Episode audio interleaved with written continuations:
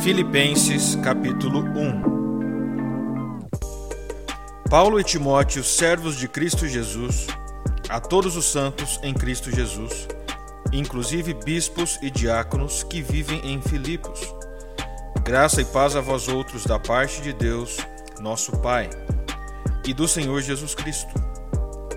Dou graças ao meu Deus por tudo que recordo de vós, fazendo sempre com alegria súplicas por todos vós em todas as minhas orações, pela vossa cooperação no Evangelho, desde o primeiro dia até agora. Estou plenamente certo de que aquele que começou a boa obra em vós há de completá-la até o dia de Cristo Jesus.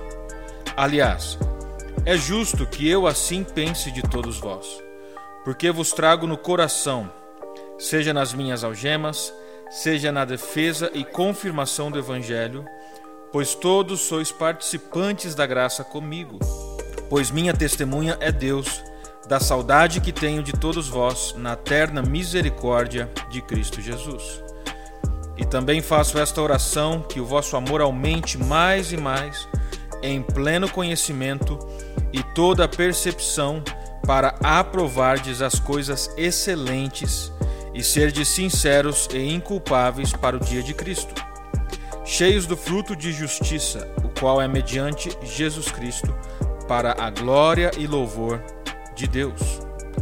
Quero ainda, irmãos, cientificar-vos de que as coisas que me aconteceram têm antes contribuído para o progresso do Evangelho de maneira que as minhas cadeias em Cristo Jesus se tornaram conhecidas de toda a guarda pretoriana e de todos os demais.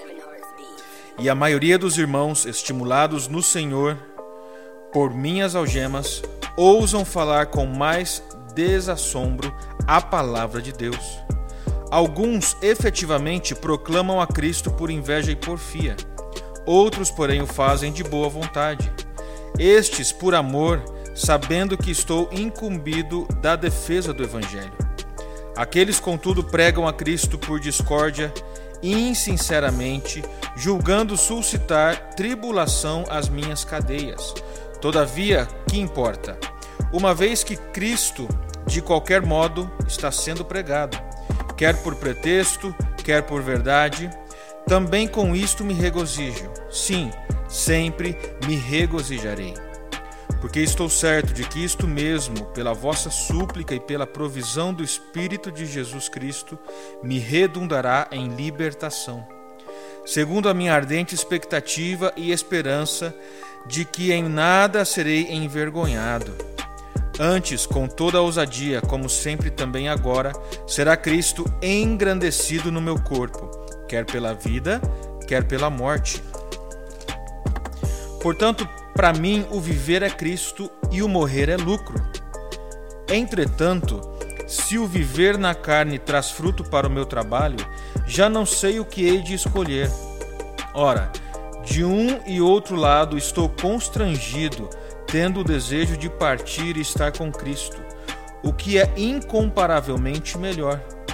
Mas por vossa causa é mais necessário permanecer na carne e convencido disto, estou certo de que ficarei e permanecerei com todos vós para o vosso progresso e gozo da fé, a fim de que aumente quanto a mim o motivo de vos gloriardes em Cristo Jesus, pela minha presença de novo convosco.